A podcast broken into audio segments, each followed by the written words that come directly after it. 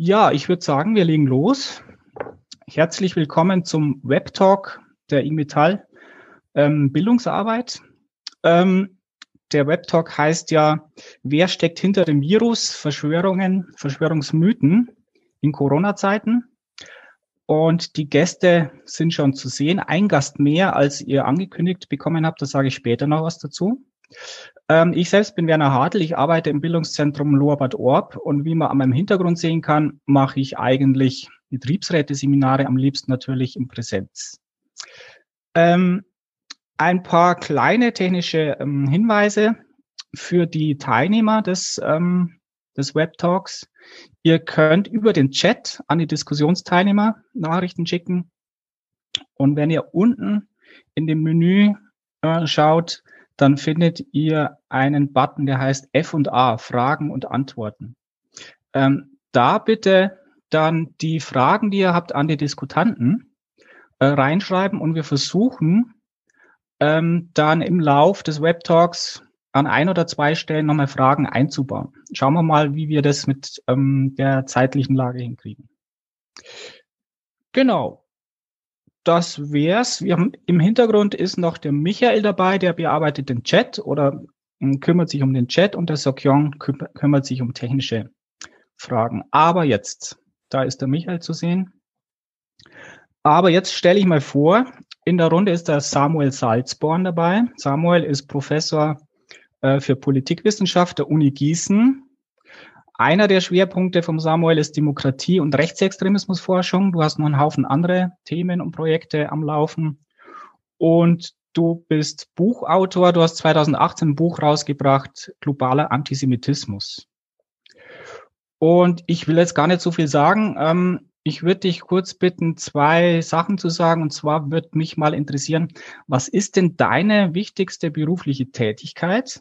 Und, also aus deiner Sicht, und ähm, wann hattest du oder was war denn dein erster Berührungspunkt zu Verschwörungsmythen, Verschwörungstheorien? Dein Mikro ist aus.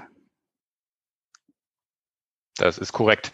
Ähm, die wichtigste berufliche Perspektive ist tatsächlich einfach die Politikwissenschaft mit unterschiedlichen Facetten. Ich beschäftige mich viel mit theoretischen Fragen, aber immer auch ähm, in Bezug auf konkrete Empirie, konkrete gesellschaftliche Entwicklungen und vor allen Dingen dann die Frage, inwiefern ähm, die theoretisch geframed ähm, verstanden und erklärt werden kann. Und das ist gerade beim Thema Verschwörungsmythen natürlich ein relativ relevantes, weil es da oft das Missverständnis gibt, nämlich den Glauben, es würde sich um Theorien handeln. Das ist meines Erachtens nicht der Fall, weil es gar kein theoretisches Anliegen der Verschwörungsmythen gibt, sondern rein praktisches. Also sie wollen mobilisieren, sie wollen sozusagen die Menschen aufhetzen, aber sie wollen nicht irgendwas wirklich intellektuell verstehen. Deswegen sind es aus meiner Sicht auch keine Theorien. Und ich glaube, man kommt schleichend mit diesen ähm, Mythen in, an unterschiedlicher Stelle immer wieder in Kontakt. Ähm, akademisch, ähm, vor allen Dingen natürlich im Zusammenhang mit Rechtsextremismus und Antisemitismusforschung. Dafür ist das Thema einfach zentral. Ähm, aber im Alltag eben auch immer an den Stellen, wenn man merkt, es haben Menschen irgendwelche absurden absurden, kuriosen Vorstellungen und sie sind, das ist, glaube ich, ein ganz entscheidender Faktor, ähm, eben nicht für rationale Argumente zugänglich. Also man kann ja auch Dinge nicht wissen und sich eines Besseren belehren lassen. Wenn man an Verschwörungsmythen glaubt, wird man das ja. aber nicht tun, weil der Glaube stärker ist als die Realität. Okay, du steigst schon voll ein in die inhaltlichen Geschichten. Was war denn dein erster Berührungspunkt zu Verschwörungsmythen oder Verschwörungsideologien? Kannst du dich daran erinnern? Nee, tatsächlich nicht wirklich, weil ich mache seit gut 20 Jahren Rechtsextremismus und Antisemitismusforschung und in dem Bereich ist es einfach ein zentrales Thema, das ähm, einem ubiquitär immer wieder begegnet. Das ähm, war das, was ich meinte mit in dem mhm. Themenfeld. Es ist einfach überall, taucht es in unterschiedlicher Weise auf. Deswegen kann ich tatsächlich so ein äh, Erstereignis tatsächlich leider nicht benennen. Ja, okay, vielen Dank. Dann habe ich mir gedacht, die, den Christian ähm, mit reinzuholen. Der Christian ist Redakteur beim Bayerischen Rundfunk, unter anderem für BR24 und ich glaube auch für Puls. Äh, und dein Arbeitsschwerpunkt oder Schwerpunkt ist ähm, Netzpolitik und alles, was mit Netz zu tun hat. Und du hast auch ein Buch geschrieben. Das heißt, oder mitgeschrieben als Zweitautor oder zweiter Autor, äh, Angela Merkel ist Hitlers Tochter im Land der Verschwörungstheorien. Ähm, da würde mich jetzt auch interessieren, ein Redakteur beim Bayerischen Rundfunk. Was ist deine wichtigste berufliche Tätigkeit? Naja, äh, sprechen und schreiben. Ich komme eigentlich aus dem Hörfunk, äh, habe viel in Mikros ähm, und natürlich jetzt äh, sind wir ja alle sehr trimedial unterwegs. Das heißt, jetzt mache ich auch Filme und schreibe sehr, sehr viel. Und eigentlich ist meine genaue Funktion so eine Art ähm, Ressortchef äh, für den Bereich Internet und Gesellschaft. Äh, aber weil das kein richtiges Ressort ist, sondern nur ein kleines Ressort, heißt es bei uns Kompetenzfeld. Ja. Aber das ist eigentlich, verbringe ich den ganzen Tag damit zu lesen, zu schreiben und zu reden. Ja, mal in Mikros und mal auf Veranstaltungen wie hier. Ja. Kannst dich, du dich erinnern, was dein erster Berührungspunkt war mit Verschwörungsmythen? Äh, ich glaube schon. Also ich bin ja ein Kind der 90er und in den 90er Jahren, da gab es einen Film, JFK von Oliver Stone, der unglaublich populär ist und den ich damals gesehen habe und bei dem ich mir dachte, das gibt's doch nicht. Ja? Ich meine, man hilft ja dem Internet viel vor, gerade wenn es um Verschwörungsmythen geht und die Verbreitung. Aber man muss schon sagen, rückwirkend, ich hatte damals nicht die Möglichkeit, äh, mich darüber zu informieren, welche Gegenpositionen es vielleicht geben könnte, zum Beispiel zu dieser berühmten ähm, Theorie der magischen Kugel. Ist ja so eine Schlüsselszene dieses Films. Und äh, das hat sich natürlich dann heute schon auch geändert. Aber tatsächlich ist es Oliver Stone, äh, JFK und natürlich auch Akte X. Und ich finde, dass diese Beispiele, also auch wenn weder die JFK-Verschwörungstheorie noch die Verschwörungstheorie, wonach, äh, oder Verschwörungsmythos, wonach äh, Aliens auf unserer Erde schon gelandet sind, obwohl die nicht auch nicht unbedingt harmlos sind. Ja, also Timothy McWay zum Beispiel, der damals äh, dieses Gebäude in Oklahoma, glaube ich, äh, in die Luft gesprengt hat, der war ein großer Anhänger der Alien-Verschwörungstheorie. Aber es waren andere Verschwörungstheorien, als wir sie heute erleben. Also heute äh, haben wir sehr oft mit Verschwörungstheorien zu tun, die einen unmittelbaren Einfluss auf unser Leben haben. Chemtrails, die uns vergiften, Impfen, was unsere Kinder zu Autisten macht, äh, Reichsbürger, also die Deutschland GmbH, also dass jedes Gesetz äh, nicht legitim sei und so weiter und so fort. Und das ist schon so eine Entwicklung, die ich meine, ausmachen zu können im Vergleich zu den Theorien damals, die schon bei aller Gefährlichkeit auch damals immer noch irgendetwas äh, Spielerisches äh, vielleicht an sich hatten zumindest war es halt so, dass jetzt die Frage, wer John F. Kennedy umgebracht hat oder ob jetzt an Aliens an der 50, Area 59 herumgeschnipselt wird, hatte halt etwas mit unserem Leben als 15-Jährige oder als 13-Jährige damals nicht viel zu tun. Und bei vielen Verschwörungstheorien, glaube ich, ist das heute anders. Ja. Ich kann mich da auch erinnern, dass ich das damals ziemlich spannend fand mit JFK und diese Geschichten. Ähm, Stefanie, Steffi, Entschuldigung, Steffi, ähm, Du bist ja ähm, erste Bevollmächtigte der IG Metall in Kiel Neumünster. Wenn man nicht so in der IG Metall aktiv ist, ähm, dann kann man auch sagen, du führst da die Geschäfte, bist Geschäftsführerin in Kiel Neumünster. Du hast aber davor ein paar Stationen durchlaufen. Unter anderem hast du da Jugendarbeit und Jugendbildungsarbeit im Bezirk Küste koordiniert äh, und bist jetzt äh, aufgrund deiner Funktion und der Aktivitäten, die er das macht, hier in dem ähm, Webtalk mit drin. Und auch an dich die Frage, was ist die wichtigste Tätigkeit für dich als Bevollmächtigte oder Geschäftsführerin? Naja, was der Name schon sagt, ich versuche für die IG Metall, die IG Metall hier vor Ort sichtbar zu machen, mit den Kolleginnen und Kollegen gemeinsam für gute Arbeitsbedingungen und ein besseres Leben einzusteigen. Ähm, ich bin in so einer mittelgroßen Geschäftsstelle erste Bevollmächtigte. Wir sind so roundabout 12.000 Mitglieder hier und ähm, das macht, glaube ich, nochmal meine, meine Arbeit ein bisschen anders als in ganz, ganz großen, aber auch in ganz, ganz kleinen Geschäftsstellen. Ich betreue also tatsächlich auch noch Betriebe, ich äh, verhandle Tarifverträge, ich gucke aber auch, dass unsere beiden Standorte Kiel und Neumünster, wir haben zwei Büros, ähm, dass die gut miteinander ko kooperieren, dass wir gemeinsam eben an, an Zielen arbeiten, die für alle das Leben ein bisschen besser machen. Und ähm, ich mache auch Lobbyarbeit und nicht ganz zum, zum Schluss äh, bin ich natürlich auch dafür zuständig, so ein bisschen ähm, die Politik in der Stadt oder hier auch in den Städten, die wir betreuen, ähm, zu unterstützen und zu gestalten. Und äh, da haben wir eben auch eine starke politische und eine gesellschaftspolitische Stimme. Und ich glaube, das passt dann vielleicht wieder ein bisschen zu der Frage, was haben wir denn mit Verschwörungstheorien zu tun? Weil selbstverständlich auch, na nicht selbstverständlich, ist gar nicht selbstverständlich, aber bedauerlicherweise haben wir auch hier in Kiel, in Neumünster ähm, mittlerweile so erste Aufkommen von merkwürdigen Demonstrationen mit merkwürdigen Melangen an Zusammenschlüssen, die sich da zeigen. Genau. Kannst du dich erinnern an den ersten Berührungspunkt? Verschwörungen? Ja, ich habe gerade überlegt, das ist ja der Vorteil, wenn man die Dritte ist, dann kann man sich schon mal so ein bisschen darauf vorbereiten auf die Frage. Und nachdem alle erzählt haben, ja, sie kommen, habe ich gerade, ob ich mich wirklich traue zu sagen, ich bin ja ein Kind der 70er und äh, meine erste Verschwörungstheorie äh, ist, glaube ich, also zumindest an das, was ich mich erinnern kann, so Mitte der 80er gewesen, als die Tschernobyl-Krise stattgefunden hat, also Tschernobyl-Unglück. Ähm, ich komme aus dem Ruhrgebiet und ich weiß, ähm, dass es da unendliche Mythen gab, wieso das passiert ist. Also ne, von Aliens bis auf ominöse Mächte, die da irgendwie passieren. Das ging dann auch weiter. Das passt vielleicht so ein ganz bisschen in die Zeit von heute. Ähm, es gab dann ja so Ideen von, wir dürfen alle wochenlang nicht draußen spielen, wenn es regnet, weil saurer Regen kommt und wir dürfen keine, keine Champignons mehr essen. Und das wurde dann immer alles in so ein in so einen Kontext gebracht, wer dafür alles zuständig ist. Und ähm, das Atomunglück war da auch ein bisschen für zuständig, aber es gab viele, viele bunte weitere Argumentationen. Ähm, daran kann ich mich schon noch erinnern. Das ist so ein bisschen gepaart mit der Zeit. Ähm, ich versuche mal auf die Musiker so eine kleine Brücke zu bauen, dass ähm, wir uns natürlich viel mit Musik beschäftigt haben. Da gab es ja auch jede Menge Mythen.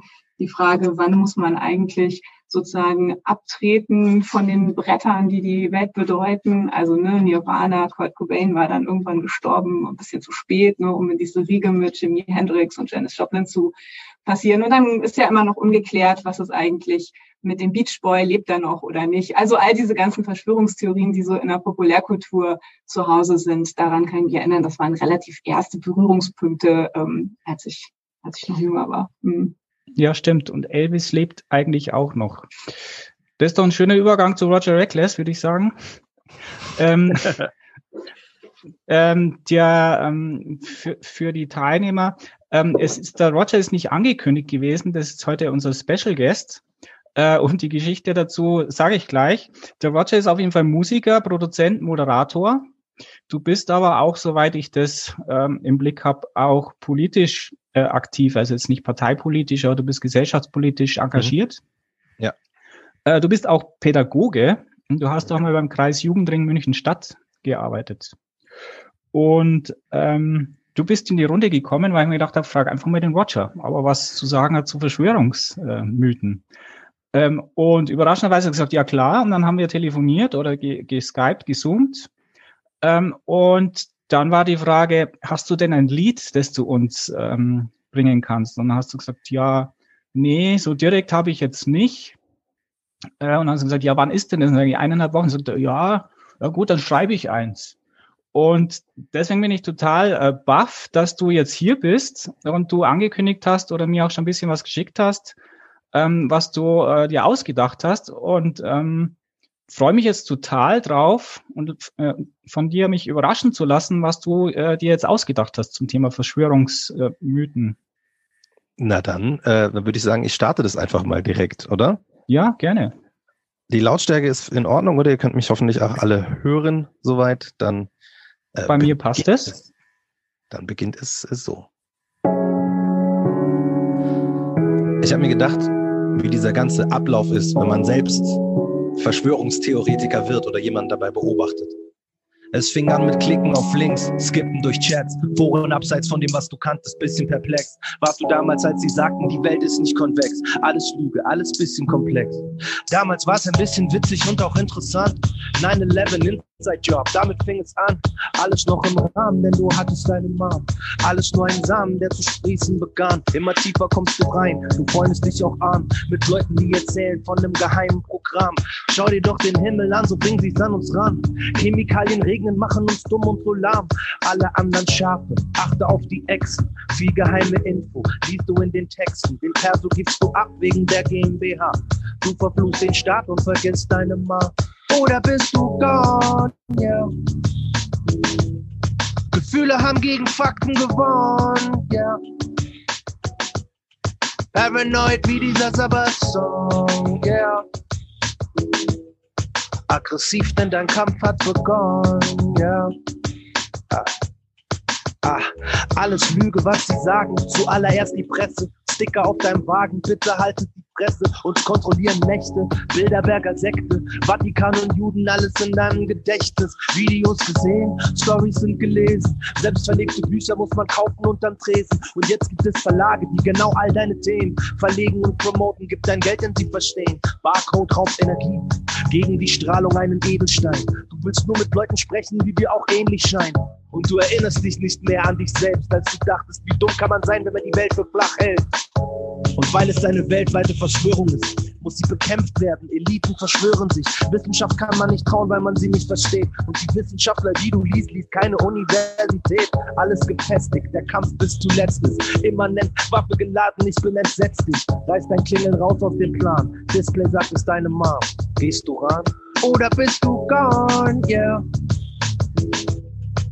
Gefühle haben gegen Fakten gewonnen, yeah. Paranoid wie dieser Sabbath-Song, yeah. Aggressiv, denn dein Kampf hat begonnen, yeah.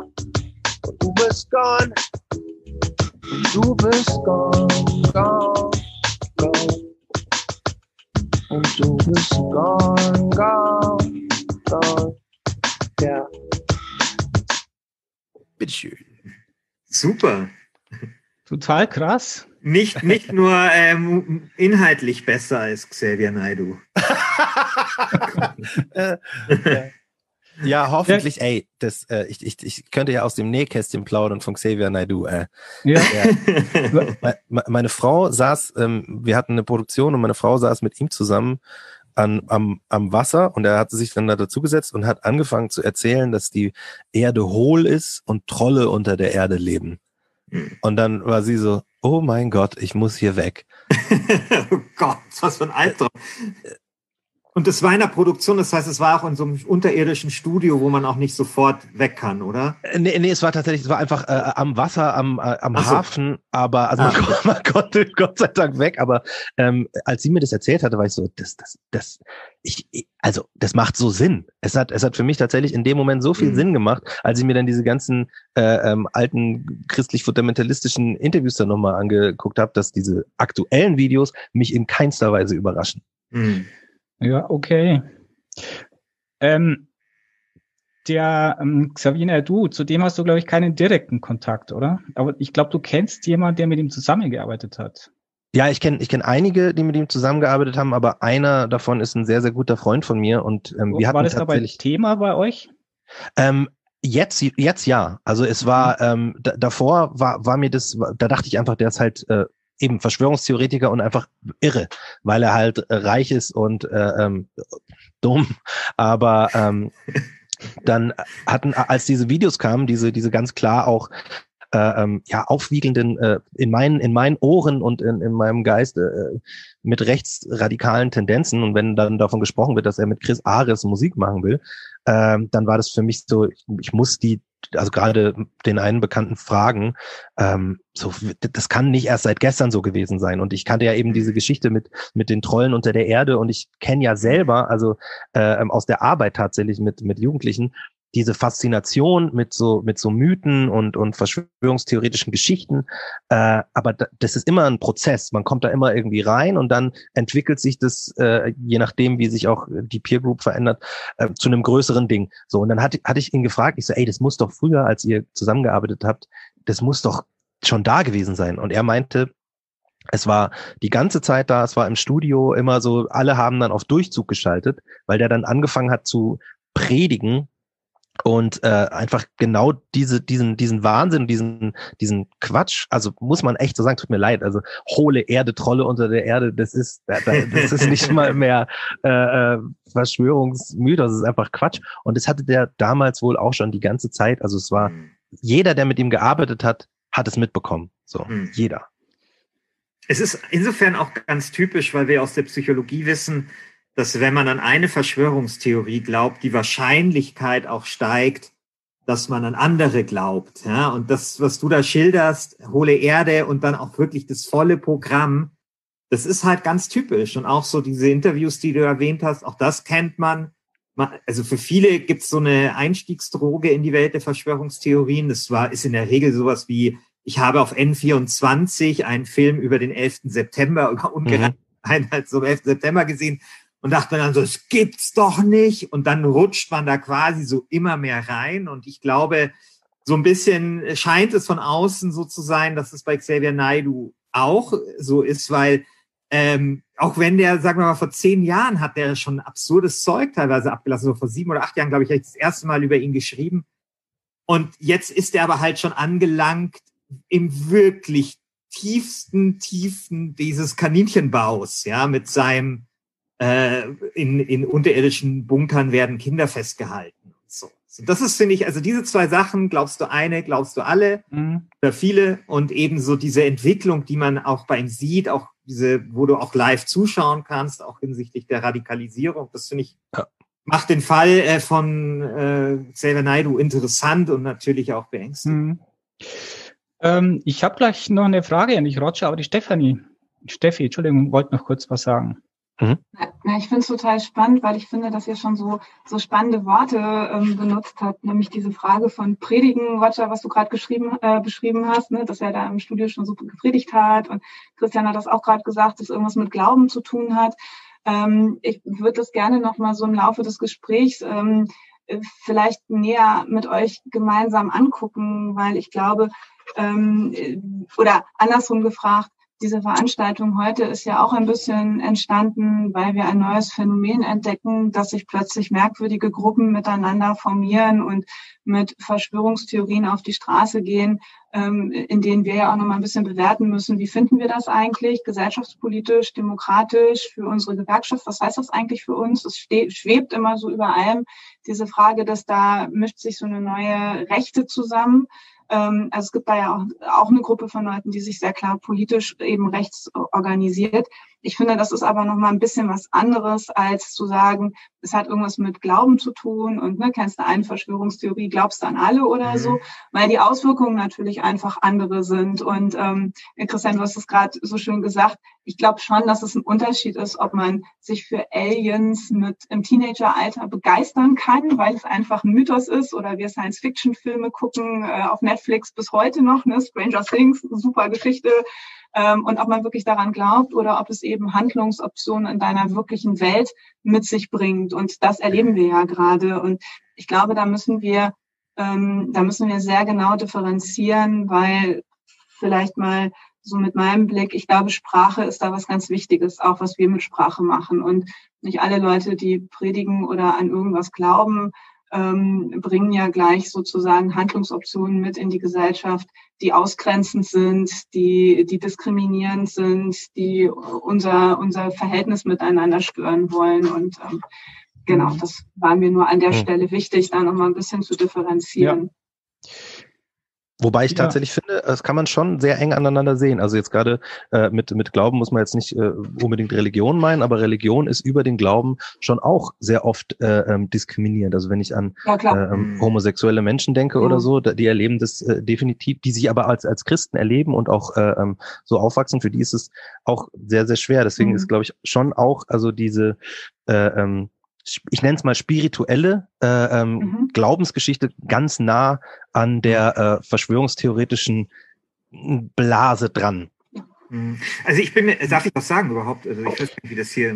Ähm, äh, ich würde dich kurz zurückstellen, ja, weil, weil, ich habe noch eine Frage an den Roger und dann steigen wir ja. nochmal noch mal ein. Ähm, Roger, also erstens bin ja. ich total beeindruckt, in welch kurzer Zeit du so ein, so ein gutes und gehaltvolles, inhaltlich gehaltvolles Ding da auf die Beine stellst. Vielen nochmal Dank. vielen Dank. Also es ist echt cool. Und du sprichst da halt auch genau Themen an, wo wir hernach gleich nochmal mit Sicherheit drauf kommen. Thema Aggressivität, Aggression, äh, auf was läuft es denn raus manchmal oder oft, wenn es um Verschwörungsmythen geht. Ähm, Fakten, nicht so viel, Emotionen, ähm, und dann äh, dein, dein, dein Thema so am Schluss, bist du jetzt gone oder ist, bist du noch zu retten, so in die Richtung? Mhm. Finde ich total spannend. Super, super Einstieg jetzt für uns.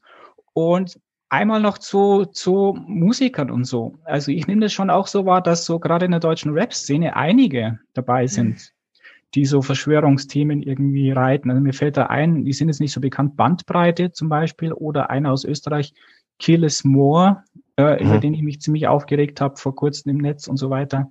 Äh, ist das der Thema in der Szene? Ähm, also ich, ich, ich glaube, ich glaube, es ist deswegen ähm, ein Thema im Rap, weil Rap eine sehr textbasierte Musik ist. Es geht eben äh, nicht so wie jetzt in einer Ballade um, um äh, Emotionen tatsächlich zu, zu erzählen, sondern ähm, es geht halt darüber, da, darum, Geschichten zu erzählen. Und ich glaube, dass viele Leute, die die ähm, in dieses Verschwörungs, äh, ähm, in diesen Verschwörungskaninchenbau hinabsteigen, auf einmal das Gefühl haben, sie haben jetzt Unmengen an Geschichten zu erzählen. Und da bietet sich die Rapmusik natürlich an, weil mhm. Zuhörer und, und, und Fans von Rapmusik sind es gewohnt, ähm, nicht nur die, die Melodie zu hören, nicht nur den Rhythmus zu hören, sondern tatsächlich eben die Texte und die Geschichten. Mhm. Und ich glaube, das ist ein, das ist für, für viele ähm, Künstler auch der Grund, warum die das jetzt immer mehr tatsächlich reinbringen. Es sind ja auch, es sind nicht nur unbekannte äh, ähm, wie soll ich sagen, äh, Independent äh, Rapper, die das machen, sondern es wird, werden zunehmend auch äh, Künstler ja von größerem Bekanntheitsgrad, die das vielleicht noch nicht in ihre Texte packen, die das aber definitiv auf ihren sozialen Medien äh, mit Posts, mit mit Weiterleitungen und so ähm, äh, benutzen. Und ich ich glaube, warum warum das gerade so viele machen, ist einfach, äh, weil weil sie weil sie viele, viel der Komplexität der Welt nicht begreifen und nicht den, die, die Kraft oder die Lust haben, sich tatsächlich damit zu befassen. Und es macht ja auch nicht so viel Spaß, jetzt wirklich sich ein paar Bücher zu holen über das Wirtschaftssystem, wenn es doch da die Erklärung der jüdischen Weltverschwörung gibt. So, dann das ist ja total, uh, und gerade wenn man nicht aus der, aus der marginalisierten Gruppe kommt, die in der, in der Theorie oder in dem Mythos äh, verteufelt wird, dann ist es so, ah, die sind schuld, die anderen sind schuld. Mhm. Das ist, äh, deswegen klappt bei mir nichts oder deswegen ist das so schwer und ich glaube, das ist auch wie, als wir halt fasziniert waren mit Aliens oder oder mit der mit dieser äh, äh, tollen Doku der der gefakten Mondlandung mhm. äh, oder oder oder Illuminaten oder was weiß ich. Ich kann mich daran erinnern, ich hatte auch, ich war auch junger Rapper so, ich war richtig richtig schlecht damals und ich wollte auch äh, Geschichten und und und Content und ich habe mich noch nicht getraut über persönliche Dinge zu zu schreiben und habe dann ähm, über, über Illuminaten gelesen und über Freimaurer und Bücher von Robert Anton Wilson und, und so weiter. Wildeste, wildeste Theorien. Und ich habe aber, ich war, kam eben noch aus einem, aus einem Haushalt, wo man Bücher gelesen hat. Das heißt, wenn man diese, diese, diese, diese ganzen Geschichten, diese Infos in Buchform liest, dann wird es sehr schnell ermüdend. Also beim dritten Buch bist du so, wenn, wenn, wenn du viele andere Autoren, Autorinnen äh, gelesen hast, dann bist du so, oh Gott, okay, jetzt, jetzt langt's aber. Und jetzt ist es auch, jetzt merke ich ja. auch, was, ohne dass einem irgendjemand was erklärt, merkt man selbst, dass es, dass es, äh, ähm, dass es nur auf sich selbst aufbaut. Also es ist immer mhm. selbstreferenziell und äh, ähm, bestätigt sich selbst durch sich selbst und äh, ähm, dann, ja, dann merkt, habe ich als 16-Jähriger auch gemerkt, okay, das ist Quatsch. Mhm. Aber ähm, okay. wenn man das nicht macht, dann halt geht es nicht. Ja. Ja, ich sehe schon, wir rutschen schön rüber. Ähm, und du sprichst da was an, was ich jetzt auch ein bisschen beobachtet habe. Einige Rapper oder Musiker bauen jetzt so ihre Kanäle auf YouTube auf und machen dann nicht mehr Musik, sondern verbreiten ihre Dinger. Ja. Und da können wir jetzt gleich mal äh, rüber, rüber switchen. Vielen Dank, Roger, dass du uns den Einstieg ähm, ein bisschen verzaubert hast und äh, möglicherweise erleichtert hast. Ja, ähm, äh, dir noch alles Gute, du bist gerne noch mit dabei, aber wir schieben dich, ich schau mal, ob ich das hinkriege, wir schieben dich jetzt mal in den Hintergrund. Mhm. Äh, alles Gute und bis dann. Bis dann, ciao, ciao. Ciao. So. Ähm, Jetzt war der Übergang gerade so in meinem Kopf zumindest, äh, dass einige Rapper, Musiker so Kanäle aufbauen. Und jetzt schaue ich mal, rede ich mal so Richtung äh, Samuel. Was ist denn da gerade los? Hast du da ein bisschen, äh, kannst du ein bisschen einen Eindruck geben, was ist denn gerade so los in der Szene Verschwörungsmythen? Ähm, äh, was siehst du da für Bewegungen? Also ich glaube, das, was wir momentan vor allen Dingen sehen, ist nicht ein Anfang einer Entwicklung, sondern ein sehr weiter Fortschritt. Also man muss ja sehen, dass diese Verschwörungsgläubigen ähm, jetzt ja nicht tatsächlich auf eine Wirklichkeit reagieren, sondern dass sie quasi eine Wirklichkeit, eine wirkliche Entwicklung, eine krisenhafte Entwicklung nur zum Anlass nehmen, um ihr vorhandenes Weltbild entsprechend zu formulieren. Also sprich, es ist sozusagen ein umgekehrter Prozess. Man reagiert nicht auf das, was in der tatsächlichen Realität passiert, sondern man möchte die Wirklichkeit Wirklichkeit nach den eigenen Vorstellungen umformen. Ähm, und insofern ist das, was wir gerade mit diesen Demonstrationen erleben oder auch mit diesen öffentlichen ähm, ähm, Artikulationen erleben, eigentlich nicht der Anfang, sondern ein wesentlicher Teil schon eines Radikalisierungsprozesses, der vorher gerade auch in Internetforen, in Social Media stattgefunden hat.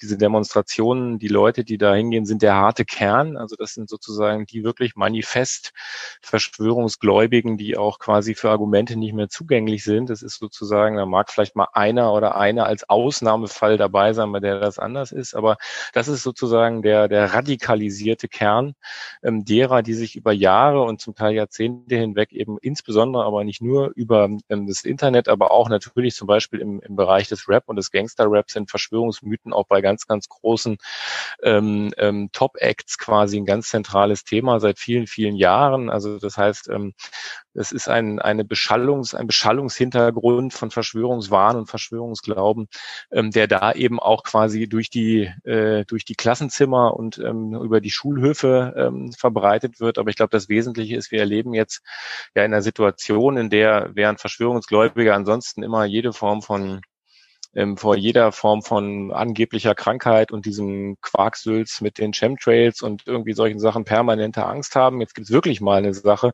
vor der man sich gesundheitlich sorgen müsste. Das heißt, ähm, dann tun sie es nicht und das zeigt sozusagen halt einfach den Wahn. Und das ist mir auch ziemlich wichtig dabei zu betonen, dass es hier um einen kollektiven oder zumindest einen überindividuellen Wahn geht, bei der eben quasi es nicht darum, die Menschen, die jetzt auf der Straße stehen, die wollen nicht mehr Argumente hören, die sind ähm, davon abgeschlossen und wollen quasi nur, dass man ihrem eigenen omnipotenten Weltbild folgt. Und deswegen macht es aus meiner Sicht die Sache halt auch gerade so manifest gefährlich, weil es sozusagen eine extrem hohe Eskalationsstufe erreicht hat, bei der man eben nicht nur ähm, massenhaft ähm, ähm, ähm Shoah relativierende und leugnende, NS-leugnende Vergleiche sieht, sondern wir erleben eben auch Leute, die am Ende auch gar nicht so weit sind von Eskalationsstufen zur tatsächlichen Ausübung von Gewalt.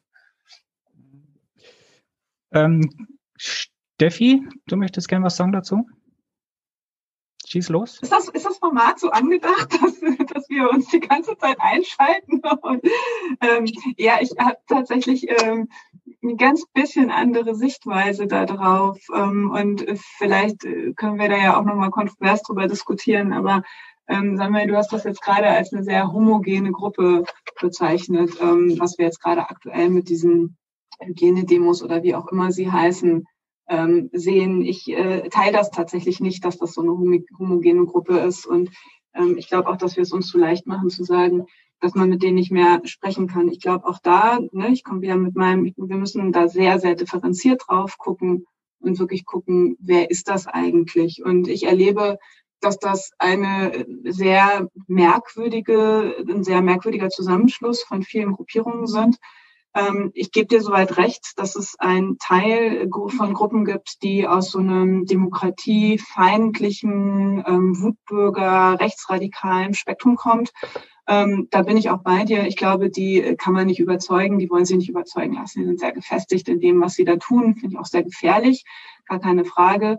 Ich glaube aber, dass da auch andere Leute sind und wir uns das zu einfach machen mit so einer Definition, dass das alles sehr ähnlich ist. Ich glaube schon, dass es da auch Leute mit tatsächlich aktuellen Ängsten gibt, die aus unterschiedlichen Gründen Existenzängste haben, die gesundheitliche Sorgen haben, die familiäre Situation haben, die sich gerade nicht so richtig zu, zu artikulieren und zu helfen wissen. Ähm, ich, nicht, dass ihr mich falsch versteht. Ich finde es trotzdem falsch, sich mit Rechten gemein zu machen, überall da, wo die sind und dann damit auf die Straße zu gehen.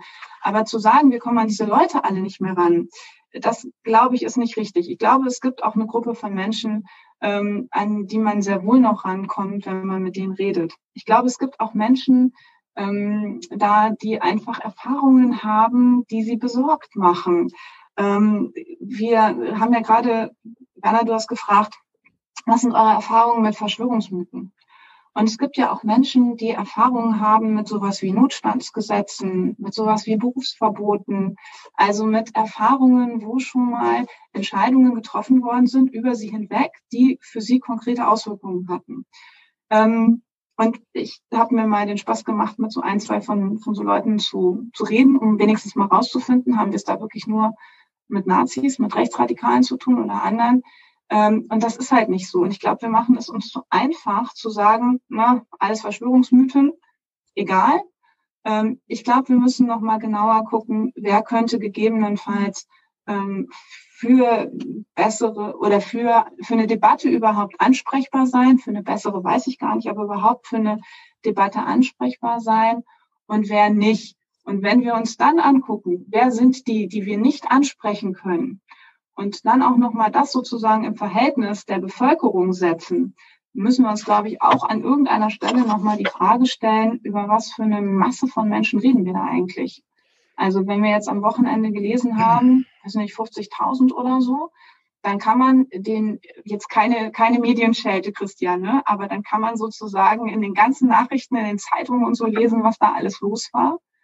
Faktisch ist das 0,00 irgendwas Prozent der Gesellschaft, die offensichtlich gerade sich nicht so richtig mitgenommen aufgehoben fühlen mhm. und einen Teil von Leuten, die klar rechte Positionen auf die Straße bringen wollen.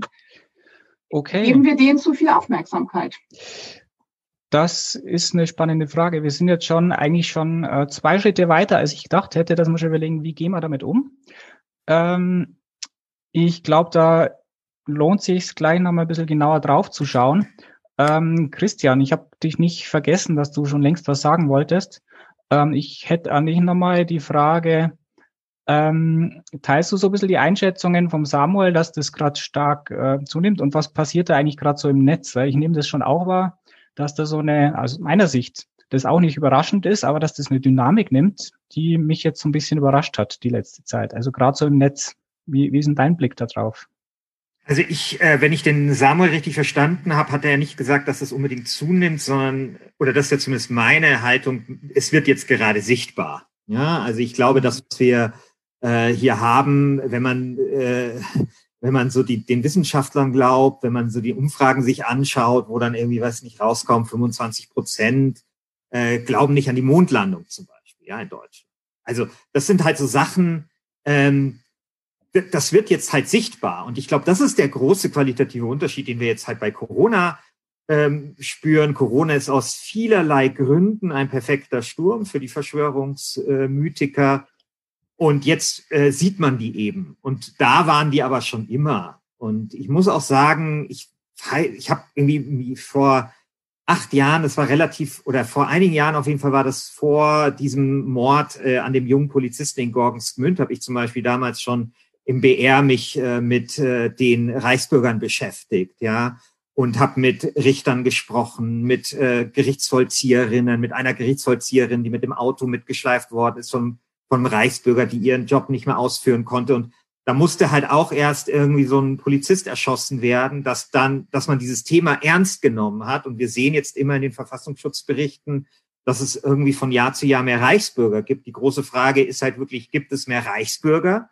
Oder gibt es deswegen mehr Reichsbürger, weil man die jetzt halt mal sieht ja, und weil die quasi angeschaut werden? Und ich glaube, das ist halt das, was wir hier bei Corona ähm, erleben. Im Übrigen glaube ich, dass äh, sowohl der Sa Samuel als auch die, die Steffi recht haben. Und es tut mir ein bisschen leid, dass ich jetzt hier so eine äh, wachsweiche Zwischenposition vertreten muss, weil zum einen äh, stimmt es natürlich, was die Steffi sagt, und zwar, glaube ich, kann man das in dem Video, was ja viral gegangen ist in den letzten Tagen von diesem älteren Menschen, äh, von diesem älteren Mann, der auf diese Demo gegangen ist, weil er nicht mehr zu seiner Frau darf, die im Pflegeheim sitzt, dieser 84-Jährige, und der dann quasi niedergebrüllt worden ist von einem Typen, der sagt, du darfst nicht mit der Lügenpresse äh, sprechen und die NWO steckt hinter einem. Da haben wir ja quasi in 90 Sekunden eigentlich genau diesen Dualismus dieser äh, Demonstrationen. Ich halte wenig von den Demonstrationen natürlich, aber äh, ich würde mich fast ein bisschen wundern, wenn es, oder vielleicht würde es mich sogar ein bisschen besorgt machen,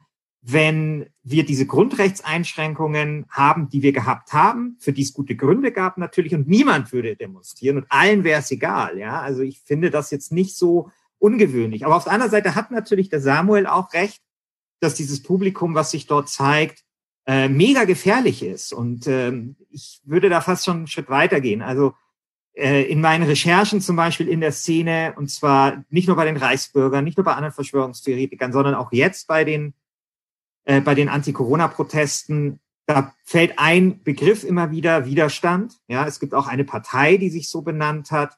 Immer wieder sehe ich in irgendwelchen Facebook-Gruppen, in denen ich mich so über meine Sockenpuppen-Accounts dort einlogge, diesen Bert Bertolt Brecht-Satz, wenn Unrecht zu Recht wird, wird Widerstand zur Pflicht. Und das ist halt das große Problem. Also ich hatte auch brieflichen Kontakt mit dem Mörder von Georgensgemünd und der wähnte sich natürlich auch im Widerstand. Ja, und wenn man im Widerstand ist gegen diese vermeintliche Übermacht und gegen die Eliten und was weiß ich alles, dann ist ja alles legitim. Das ist ja dann alles nur noch Notwehr. Genauso wie die Nazis ja die Juden auch nur quasi in an, starken Anführungsstrichen aus Notwehr, äh, also im Akt des Widerstandes ähm, ausgerottet haben. Und das ist eben dieses gefährliche Moment, was man dort immer wieder sieht. Und deswegen macht es mich extrem besorgt, äh, dass dort natürlich auch Waffen gesammelt werden, was natürlich wie die Faust aufs Auge passt zu dieser ganzen Widerstandsrhetorik.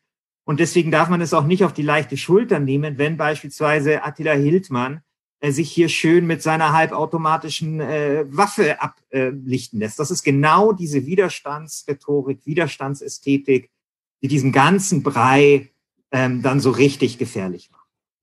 Ja, ich nehme das auch so wahr. Also mir persönlich geht es auch so, dass ich das als ziemlich entwaffnend finde, weil ich bin auch so erzogen, sozialisiert, dass Kritik gegenüber äh, der Obrigkeit oder äh, Dinge kritisch hinterfragen, das, das liegt mir ja, so bin ich quasi sozialisiert worden. Deswegen finde ich diese Position äh, hier, wir üben ja nur Kritik und wir leisten Widerstand, das ist mir erstmal alles sympathisch und empfinde das als äh, tatsächlich, wie ich gesagt habe, entwaffnend. Ähm, trotzdem ja gut, aber Werner, aber Werner, du bist ja, und das äh, damit unterscheidest du dich ja wahrscheinlich von den Verschwörungsmythikern, hoffe ich doch sehr stark. Jemand, also das Komische bei diesen Verschwörungsmythikern ist ja, dass sie zwei widersprüchliche Dinge kombinieren. Nämlich auf der einen Seite eine, radikale Skeptizismus gegenüber Medien, Politikern, Wissenschaftlern, Gewerkschaften, was es so gibt. Aber das kombinieren sie mit einem geradezu naiven Kinderglauben, wenn es um die eigenen Theorien geht oder von denen ihrer Fernsehprediger, so, oder YouTube-Prediger.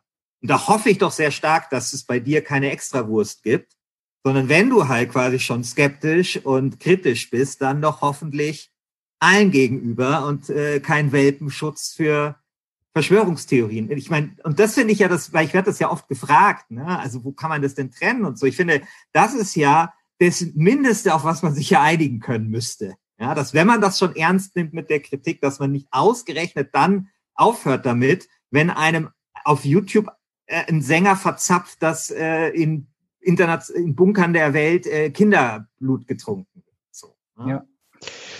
Also ich hoffe auch, dass ich da nicht so abrutsch äh, und nehme das für mich in Anspruch, dass ich gegenüber mir selbst uns. auch äh, kritisch bin.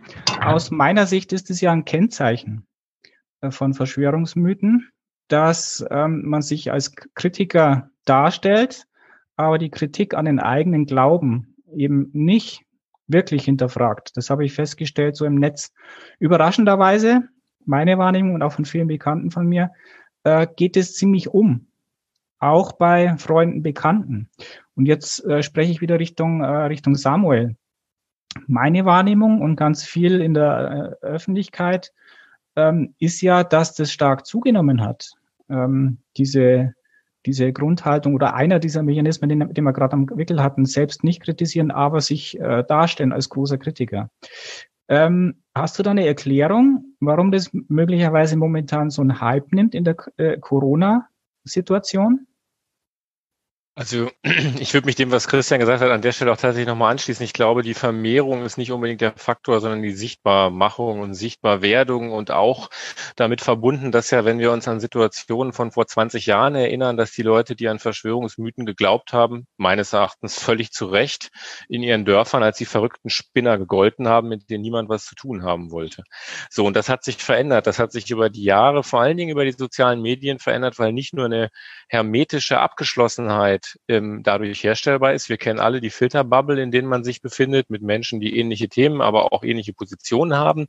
Das ist gerade bei Verschwörungsmythen natürlich fatal, weil man sozusagen nur noch in diesem Zirkel drin ist, immer nur noch das präsentiert zu bekommen, was quasi aus diesem wahren Weltbild resultiert. Aber es hat vor allen Dingen einen anderen sozial stabilisierenden Effekt, nämlich den, dass die Menschen plötzlich mit Gleichgesinnten sich ähm, zusammenfinden und feststellen, oh, ich bin doch nicht der eine Irre im Dorf, sondern hier gibt es ganz viele andere. Das haben, haben Studien zum Beispiel bei diesen, ähm, diesen sogenannten Fried Montagsfriedensdemonstrationen vor einigen Jahren gezeigt. Da haben Feldstudien wurden durchgeführt und die Leute haben genau das gesagt. Hey, das ist so toll, hier sind noch 20, 30, 40 andere, die sind zwar trotzdem alle irgendwie haben irgendwie einen Schuss, aber sie denken das Gleiche wie ich auch. Ich gelte hier nicht mehr als der Verrückte. Das ist im Übrigen ein Prozess, den der, der Psychologe Ernst Simmel schon ähm, ähm, 1946 beschrieben hat, also dass man quasi dann in dieser Masse plötzlich nicht mehr als verrückt gilt, also auch wenn die eigenen Positionen völlig abwegig sind. Und darauf will ich letzten Endes hinaus,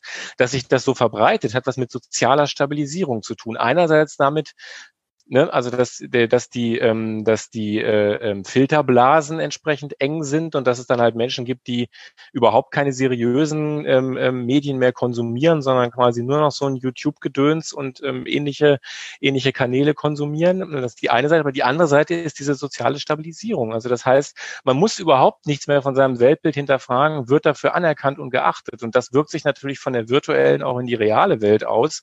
Und das mobilisiert dann dementsprechend und je nachdem, in was für Kontext man sich bewegt, findet dann auch so ein persönlicher Radikalisierungsprozess statt, bei dem immer die Frage, da greift man jetzt vielleicht schon wieder auf äh, Gegenstrategien vorweg, aber bei dem immer die Frage ist, inwiefern man eben auch noch hinreichend Kontra für solche Positionen kriegt und inwiefern man auch, meines Erachtens im persönlichen Freundeskreis ein wichtiger Faktor, auch immer ein unsympathischer, mache ich mir auch nicht nur Freundinnen und Freunde mit der Position. Aber wenn jemand solche Positionen vertritt, darauf nicht belehrbar ist, ich wüsste nicht, warum ich mit der Person weiter befreundet bleiben sollte. Also sprich, man muss bei solchen Dingen dann auch klar sehen, wo zieht man irgendwann den klaren Trennstrich und in welcher, in welchem, an welchem Punkt ist halt einfach auch Schluss. Also es, ich glaube, ganz wichtig ist, dass viele von diesen Verschwörungsmystikern tatsächlich keine Konsequenzen erleben, sondern dass wir sie übertolerieren und dass wir sie sozusagen eher verhätscheln. Das ist so ein bisschen wie die falsche akzeptierende Jugendarbeit gegen Recht, äh, ähm, bei, bei Rechtsextremismus in den 90er Jahren. Ich würde immer lieber viel mehr auf die gucken, die sowas nicht vertreten, die stärken, die sozusagen sozusagen wirklich in dieser Krise schwach sind, die in, dieser Krise Unterstützung brauchen, die vielleicht auch, weil sie in Kinderbetreuung oder anderem so sehr gebunden sind, mit zwei Jobs irgendwie aktiv sind, die ja überhaupt nicht auf die Idee kommen würden. Ja, also die, die wirklich ökonomisch, sozioökonomisch unter dieser Krise leiden, die kommen ja nicht auf die Idee, von den einzelnen wenigen Ausnahmen abgesehen, mhm. überhaupt die Zeit zu haben, zu solchen Demonstrationen zu gehen. Deswegen würde ich immer sehr stark dafür plädieren, sozusagen äh, ähm, das, das Moment der, der ähm, politischen Isolierung auch ganz, ganz stark zu machen und quasi hier eben genau die anderen zu stärken, weil wenn wir mal ehrlich sind, das, was wir bundesweit zusammenzählen, das sind ja ein paar tausend Menschen wer hat denn, wenn ein paar tausend, ich sag mal, Bäuerinnen und Bäuer, Bauern auf die Straße gehen, wer berichtet denn darüber medial überhaupt heutzutage noch bei irgendwie den entsprechenden Protesten? Also es gibt eine völlig falsche Wahrnehmung für ein paar versprengte Hansel, ähm, die quasi jetzt in der Öffentlichkeit sind. Ich würde vielmehr den Blick auf die anderen richten, die jetzt unter der Krise wirklich leiden und quasi und da auch im sozioökonomischen Bereich Dinge brauchen, die ähm, ähm in der breiten Masse stärken und nicht quasi die, die jetzt lautstark sind und ähm, bei diesem Lautstarken auch meines Erachtens keine Kritik, sondern ein Ressentiment mhm. formulieren. Ja, Steffi, ich habe dich gesehen. Ich habe aber noch ein bisschen Bauchkrummeln und eine Frage ist für mich noch offen. Ähm, jetzt ist so die Frage, äh, sind das, ähm, wird da was nach oben geschwemmt? Wird, wird da was, äh, eine Bewegung oder so breiter? Äh, oder wird dem mehr Aufmerksamkeit geschenkt? Das ist für mich noch nicht so ganz klar. Mein persönlicher Eindruck ist, dass eben, wie gesagt, im äh, Freundesbekanntenkreis viel mehr ähm, sich damit beschäftigt und geglaubt wird. Und die Frage ist für mich, egal was von den beiden es ist, warum kommt es jetzt in so einer Krisensituation? Also das ist ja jetzt, du kommst ja gar nicht mehr aus in den Nachrichten. Es ist ja überall, es ist ja omnipräsent. Hast du da eine, eine Antwort, Samuel? Also nochmal, der eine Punkt, den muss ich trotzdem noch vorwegschicken. Diesen Fehler haben wir bei Pegida auch schon in der Öffentlichkeit mhm. gemacht. Pegida war eine kleine, unbedeutende lokale Demonstration, über die musste man mal berichten. Aber man hat die Erzählung dieser Leute, sie seien besorgte Bürger, unhinterfragt übernommen. Das waren faktisch besorgte Rassisten und Rassistinnen. Das hat die Forschung Feldforschung. Es gab Unmengen an Kolleginnen und Kollegen, die vor Ort waren, die das auch belegt haben.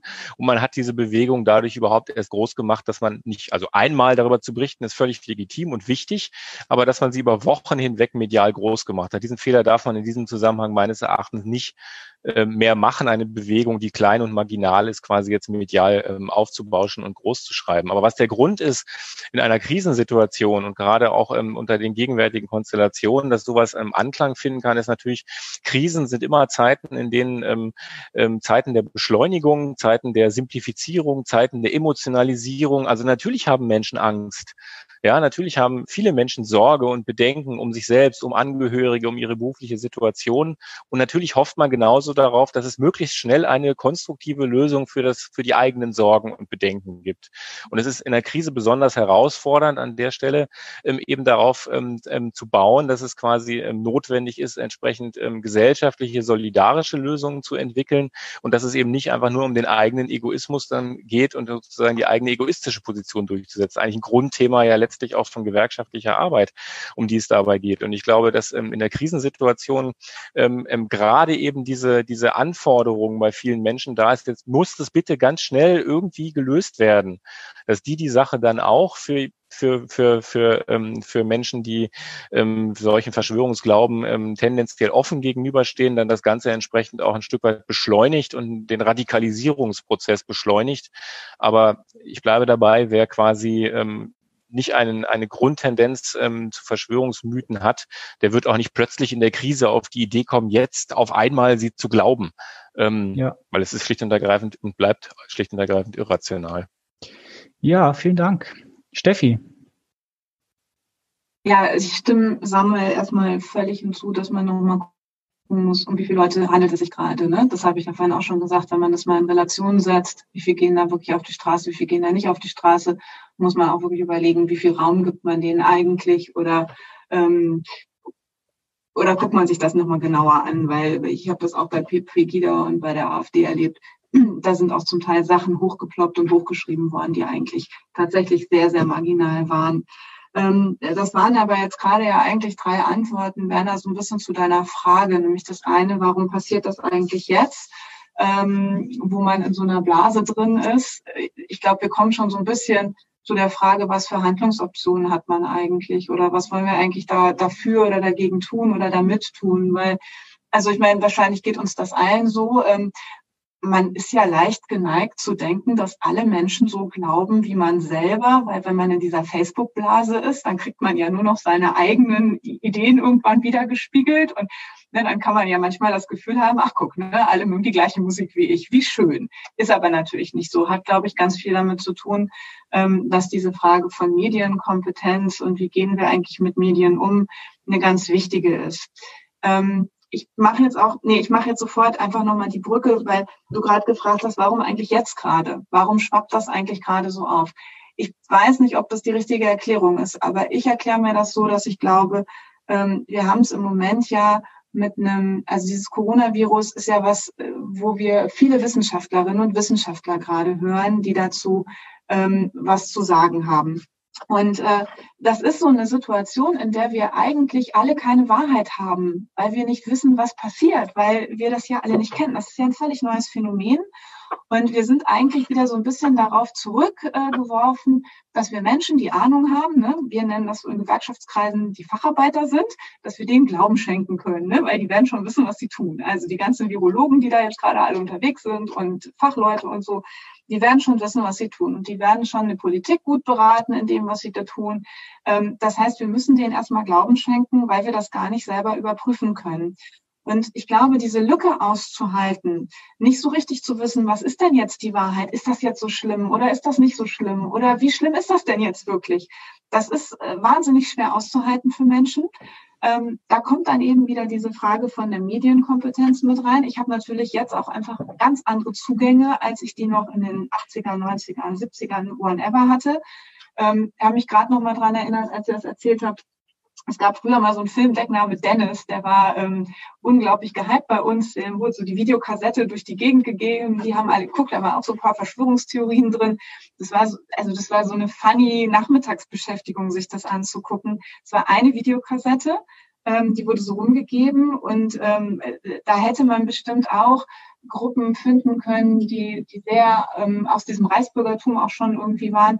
Aber man musste wahnsinnig viel recherchieren. Heute kriegt man das alles auf dem Silbertablett äh, organisiert, ja, weil es natürlich überhaupt kein Problem ist, Kontakte, Connections, Informationen im Internet dazu zu finden. Deswegen ist es schnelllebiger geworden. Zusammen mit dieser Frage, ähm, was weiß ich eigentlich zu dieser Situation, ist ja auch wahnsinnig schwierig, wenn so eine neue Situation da ist, wirklich nicht zu wissen, was in der Zukunft passiert. Also wir wissen ja alle nicht, was passiert denn jetzt? Gibt es noch eine zweite Welle von Corona, ja oder nein? Wie, ähm, wie verhält sich das jetzt, wenn wir jetzt alle wieder irgendwie reisen oder nicht? Das wissen wir alles nicht. Das macht natürlich, ähm, das macht natürlich Angst und Besorgnis und Wissenschaft. Ähm, also jetzt wieder Wissenschaft als Erfahrungsquelle ähm, zu haben, ist natürlich auch ein neues Umgehen.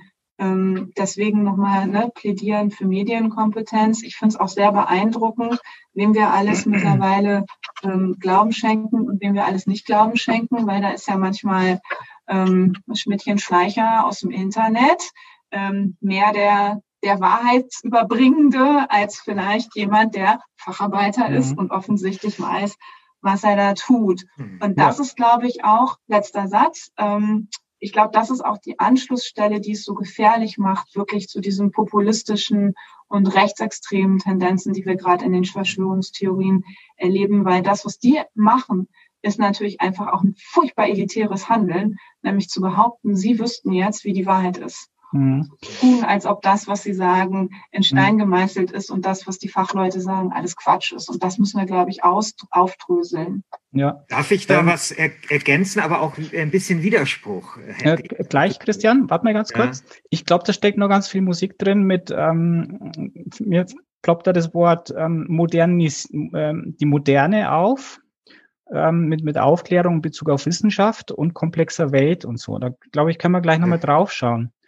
Ähm, ich würde dann nach deinem Beitrag, ähm, Christian, würde ich gerne ja. nochmal Fragen mit reinholen, weil ja. es im Chat schon ein paar Fragen gibt und ich glaube, da sollte man da mal gleich die Gelegenheit geben. Christian. Also ich würde gern was ergänzen zu dieser Frage, warum denn die Verschwörungstheorien jetzt so aufploppen. Und ich glaube, das ist natürlich, da gibt es wie immer eine Vielzahl von Gründen, aber wir wissen aus der Psychologie, dass es sowas gibt wie Expectation Bias. Das heißt, bei Ereignissen, die einen großen Einfluss haben, wie beispielsweise der 11. September oder uns sehr bewegen, wie der Tod von Lady Diana. Da sind Verschwörungstheorien nie weit, weil wir dazu dann halt auch eine große Erklärung haben wollen. Also bei Lady Diana will man halt nicht wahrhaben, dass die gute Frau vielleicht nur deswegen ums Leben gekommen ist, weil ihr Fahrrad zwei Drinks zu viel hatte an der Hotelbar. Da muss halt mehr dahinter stecken. Oder eben auch beim 11. September will man sich vielleicht nicht vorstellen, dass das nur ein paar Irre mit Teppichmessern aus dem Baumarkt für 1,40 Euro waren. Und das erleben wir hier natürlich auch. Also wir, das ist ein Thema, das bewegt uns alle. Und da will man sich vielleicht nicht vorstellen, dass der Auslöser etwas so Banales ist, wie irgendwie ein Typ trinkt Fledermaussuppe in Wuhan, was jetzt nicht sicher ist, dass es so war, aber auf jeden Fall etwas, das halt ein, ein Virus von einem Tier auf den Menschen übergeht, was man sich ja zudem auch sehr schwer vorstellen kann. Also ich kann mir nicht vorstellen, wie ein Virus vom Tier auf den Menschen übergeht. Aber wenn ich mir äh, Bill Gates äh, vorstelle, wie er Corona zusammenpuncht in irgendeinem Labor, da läuft bei mir halt schon eher das Kopfkino an. Und das sind natürlich dann alles Dinge, um solche Ereignisse ähm, zu rationalisieren. Das wäre meine Ergänzung. Jetzt komme ich zu meiner Kritik oder zu meinem Widerspruch, weil jetzt von euch beiden, also Samuel und Steffi, mir ein bisschen zu leicht äh, diese Filterblasentheorie ähm, hier wiederholt worden ist, weil die ist ehrlich, also da gibt es viele Hinweise darauf, dass die selber auch ein Mythos ist. Ja, also es klingt als eine unglaublich plausible ähm, Theorie, ähm, aber es ist trotzdem ein bisschen so wie beim Yeti. Jeder glaubt, es gibt diese Filterblasen und jedes Mal, wenn die Wissenschaftler und die Medienforscher sich dann aufmachen, sie zu finden, finden sie nichts. Ja? Also ich Leute wie Bernhard Pörksen zum Beispiel haben für mich ein sehr viel schlüssigeres Bild, nämlich den sogenannten Filter Crash. Ja, also dass nämlich die Leute, und das ist ja das, was wir auf Facebook erleben, eben leider ja nicht in den Filterblasen bleiben, sondern dass sie permanent anderen Meinungen ausgesetzt sind, ja, was ja im Übrigen auch zu der schlechten Stimmung und zu den zu dem Hass, den wir dort auch erleben, ähm, beiträgt. Also ich persönlich äh, streite mich so oft im Internet. Ich glaube nicht, dass ich mich vor 20 Jahren vor dem Internet so oft gestritten hätte mit anderen Meinungen, weil ich die auch sofort kenne. Also ich bitte da einfach ein bisschen zur Vorsicht. Das mit den, äh, mit der sozialen Stabilisierung, das sehe ich aber tatsächlich ähnlich. Das äh, mit der Medienkompetenz ist auch, finde ich, so ein Punkt, Steffi. Das sagt man halt so schön dahin, ist aber in der Realität viel, viel schwieriger. Ja, wir haben immer die Diskussion, die Älteren sagen, die Jüngeren müssen schön medienkompetent sein. Jetzt haben wir die Situation, dass die Älteren jeden Scheiß, der ihnen bei Telegram geschickt wird, sofort glauben. Ja, und das ist halt einfach das Problem. Wir haben es hier mit einfach völlig neuen Herausforderungen zu tun, seitdem halt diese, diese äh, ja, Bertolt Brechtsche Radiotheorie wahr geworden ist, wo jeder endlich Sender sein kann und nicht nur Empfänger. Mhm. Und was die ganze Frage angeht mit, ist das, sieht man das jetzt nur oder wird das mehr? Ich glaube auch, da lohnt es sich ein bisschen größere Zeiträume heranzuziehen. Also Michael Butter schreibt ja sehr schön, wie groß oder wie weit Verschwörungsglaube früher verbreitet war. Also im Vor-Internet-Zeitalter oder auch im, im Zeit des Ost-West-Konfliktes. Also meine persönliche Meinung ist schon, dass wir gerade in Corona jetzt mehr Verschwörungsglauben feststellen oder den auch mehr sehen. Aber es, es muss nicht unbedingt so sein, ähm, oder es ist vielleicht eine Idealisierung auch der Vergangenheit, ähm, da, wenn wir jetzt sagen, das wird jetzt alles immer schlimmer und das ist alles immer mehr, das lässt sich empirisch nicht so ohne weiteres sagen. Und noch eine letzte Bemerkung zu diesen Demos, weil das jetzt auch äh, zwei oder ich glaube dreimal sogar kam. Ähm, das sind doch nur ein paar und das sind so und so wenige. Ich, würde dazu raten, einfach auch ein bisschen die Metriken anzupassen. Also bei der, bei der AfD, das ist bis heute mit großem, großem Abstand die größte Partei auf Facebook, ja, mit den größten Fans, wenn wir morgen im Bundestag nach Facebook-Fans zusammenstellen, äh, ja, anteilig, dann ist die AfD kurz vor einer absoluten Mehrheit.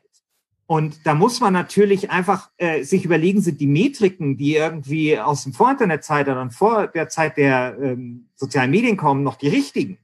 Und dann mag es sein, dass da in Berlin äh, oder in München 3000 Leute demonstrieren gehen, was ich übrigens beachtlich finde für diese Zeit, ne? also wo ja eigentlich wir Social Distancing und so weiter haben. Ähm, aber die, die interessantere Metrik ist doch, dass äh, Herr äh, Dr. Wodrak, also dieser, ich nenne jetzt einfach mal Corona-Leugner, auf äh, YouTube äh, fast genauso viele Views hat äh, wie Professor Drosten, ja, von der Berliner Charité. Oder dass ein Ken Jebsen äh, vier oder fünf äh, Millionen Views auf sein Corona-Video hat. Wobei wir übrigens da auch mal bei der Frage wären, mit diesem Cui Bono, wem nützt es? Weil das nämlich eine Frage wäre, die man wirklich auch mal gerade dieser Verschwörungsindustrie, diesen Verschwörungstheoretikern stellen müsste. Aber, ähm, aber grundsätzlich, glaube ich, ist es halt die Frage, von was man spricht.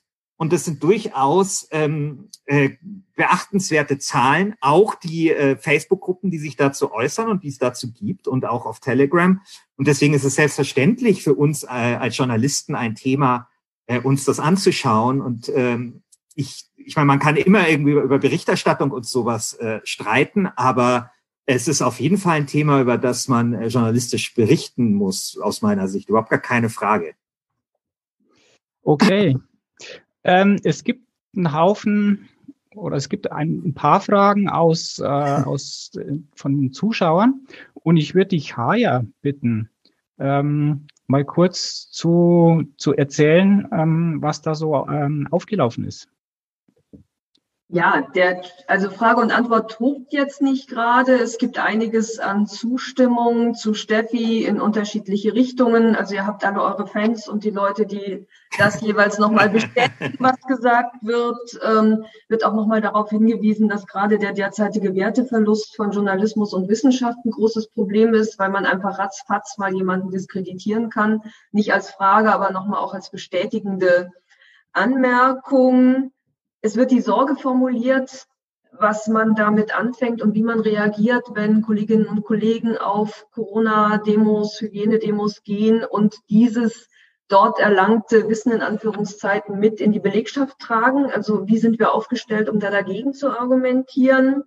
Und dann gibt es ein paar noch sehr viel konkretere Bitten um Handlungsoptionen und Anleitungen. Also zum einen nochmal eine Überlegung, wo kann man die Grenze ziehen zwischen Esoterik und Spiritualität beziehungsweise Verschwörungsvorstellungen? Das ist ein ganz dünner Grad, schreibt die Kollegin, macht es dann nochmal deutlich an einem Beispiel. Jemand, der die gegen Medikamente jeglicher Art, es sei denn, es handelt sich um Homöopathie, allergisch ist, ist das jemand, die jetzt in esoterischen Kreisen verkehrt oder ähm, wie ist das einzuordnen? Also die, die Bitte, das nochmal ein bisschen zu differenzieren, ist das eine.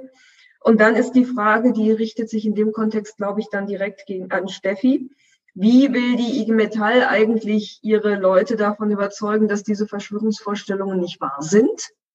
Also wie sieht das Konzept nicht nur in Kiel-Neumünster, sondern sonst wo aus? Und die andere Frage ist, ähm, wie schaffe ich das denn, irgendwie den Leuten klarzumachen, dass das, was sie auf Facebook und YouTube und sonst wo ähm, hören und lesen, nicht wahr ist, sondern dass es sich da um Verschwörungsvorstellungen handelt. Also da geht es um tatsächliche Argumentationsanleitungen und Hinweise. Ich habe auf das Bildungsprogramm der IG Metall verwiesen, aber ich hoffe, ihr habt vielleicht noch eine etwas zugänglichere Art, diese Antworten zu geben. Danke. Ja, ich würde mal vorschlagen, Steffi, ich schau mal in, oder spreche mal in deine Richtung, äh, der Frage nachzugehen, was macht man denn jetzt im Betrieb, wenn da die Themen rein ähm, reinkommen? Und äh, Esoterik, Spiritualität, also es müsste jetzt nicht so machen, dass, wenn du willst, Samuel, vielleicht nochmal was dazu sagst, wo ist denn da die, die Abgrenzung dazu oder die, wo schwimmen da so die Grenzen?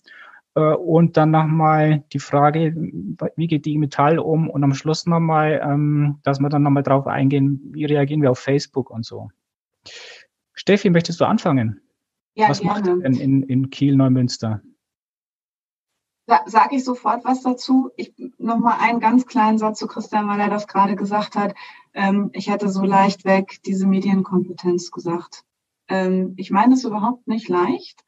Und ähm, ich meine das auch nicht so, dass man irgendwelchen älteren Menschen nochmal das Internet oder was auch immer erklären muss. Überhaupt nicht. Ich meine tatsächlich, wir müssen über Medienkompetenz sprechen und das auch nicht leicht dahingesagt, sondern jetzt mache ich nicht den Bogen zu Scheier, ne, da kann man Tagesseminare bei der IG Metall besuchen zu, ähm, sondern ich glaube wirklich, wir müssen uns mit diesem Thema ganz, ganz, ganz doll beschäftigen. Das wirft so ein bisschen ähm, die Brücke zu, Werner, das, was du gerade gefragt hast. Also wie können wir eigentlich die Leute überzeugen? Die IG Metall überzeugt die Leute. Das ist ja schon immer eine spannende Fragestellung.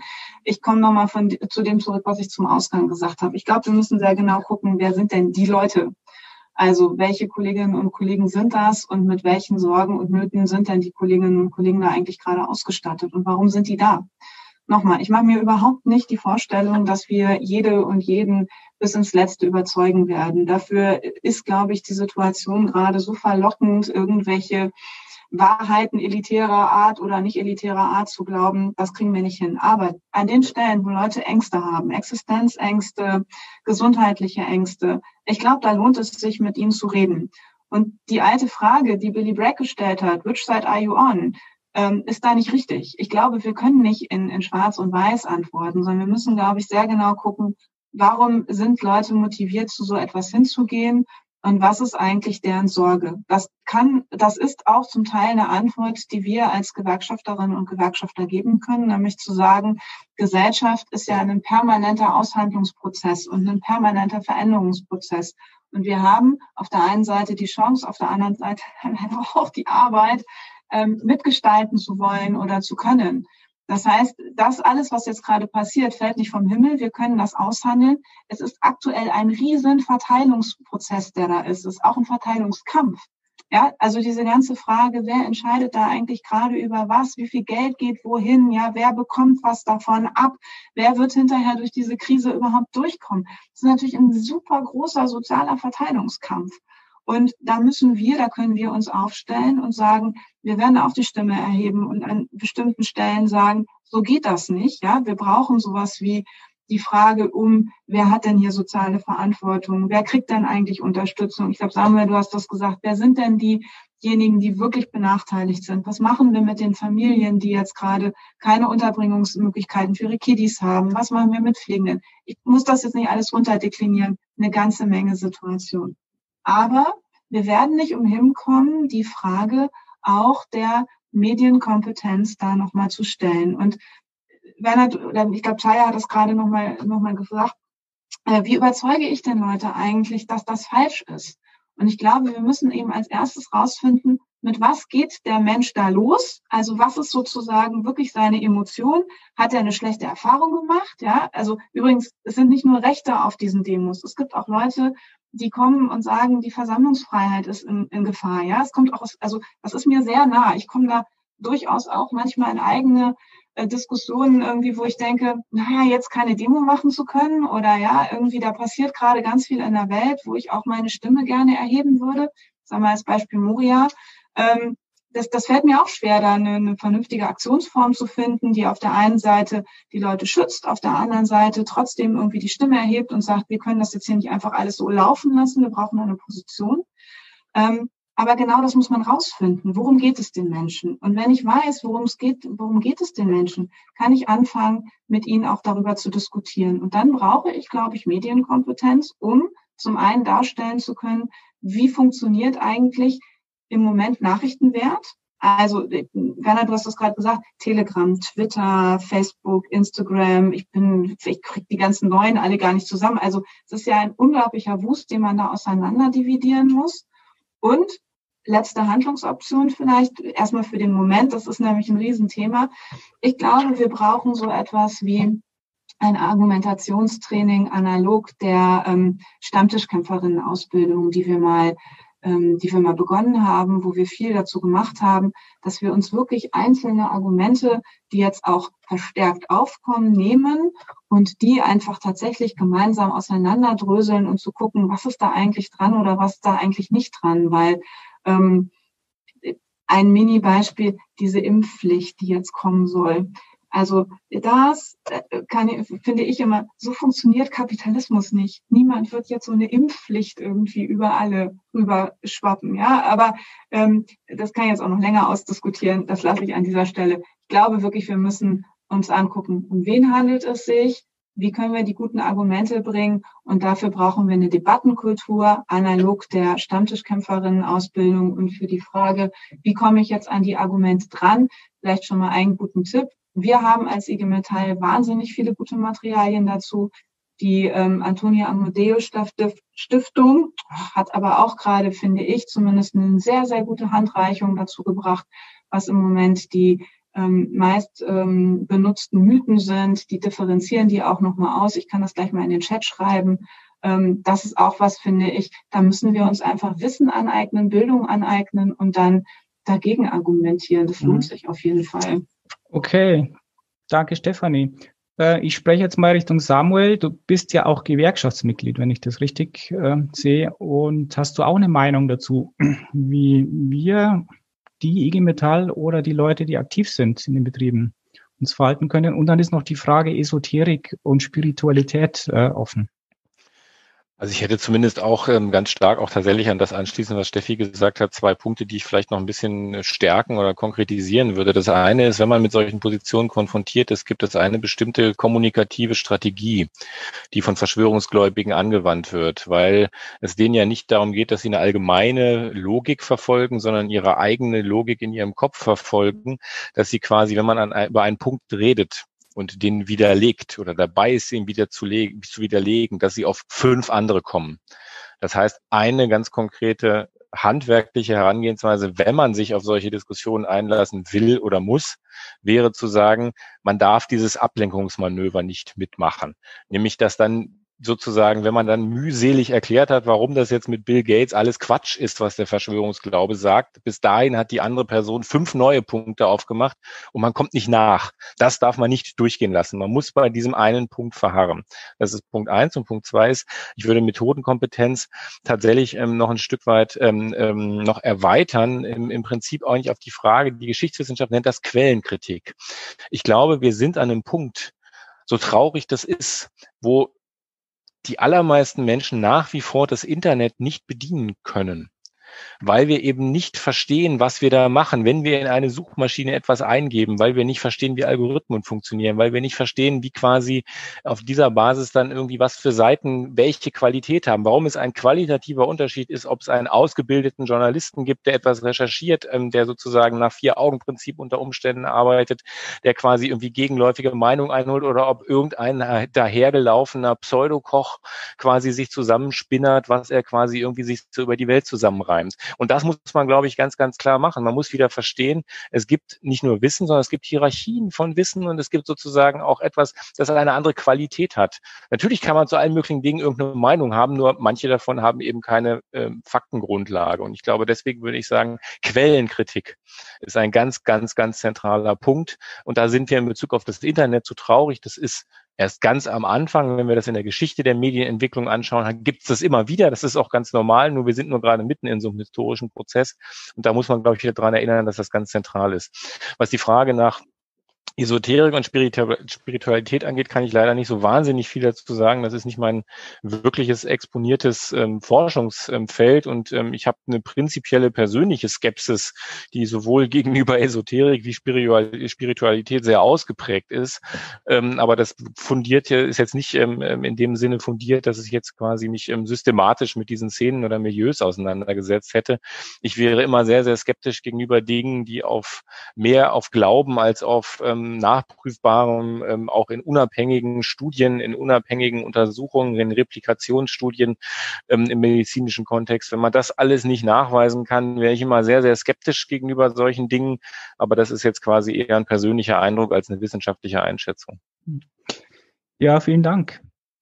Ähm, Christian, du bist ja, äh, soweit ich das sehen kann, in Facebook und anderen Medien ja auch unterwegs.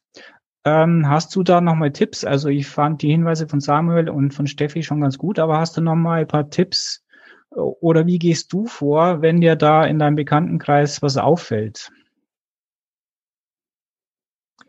Dein Mikro ist noch aus.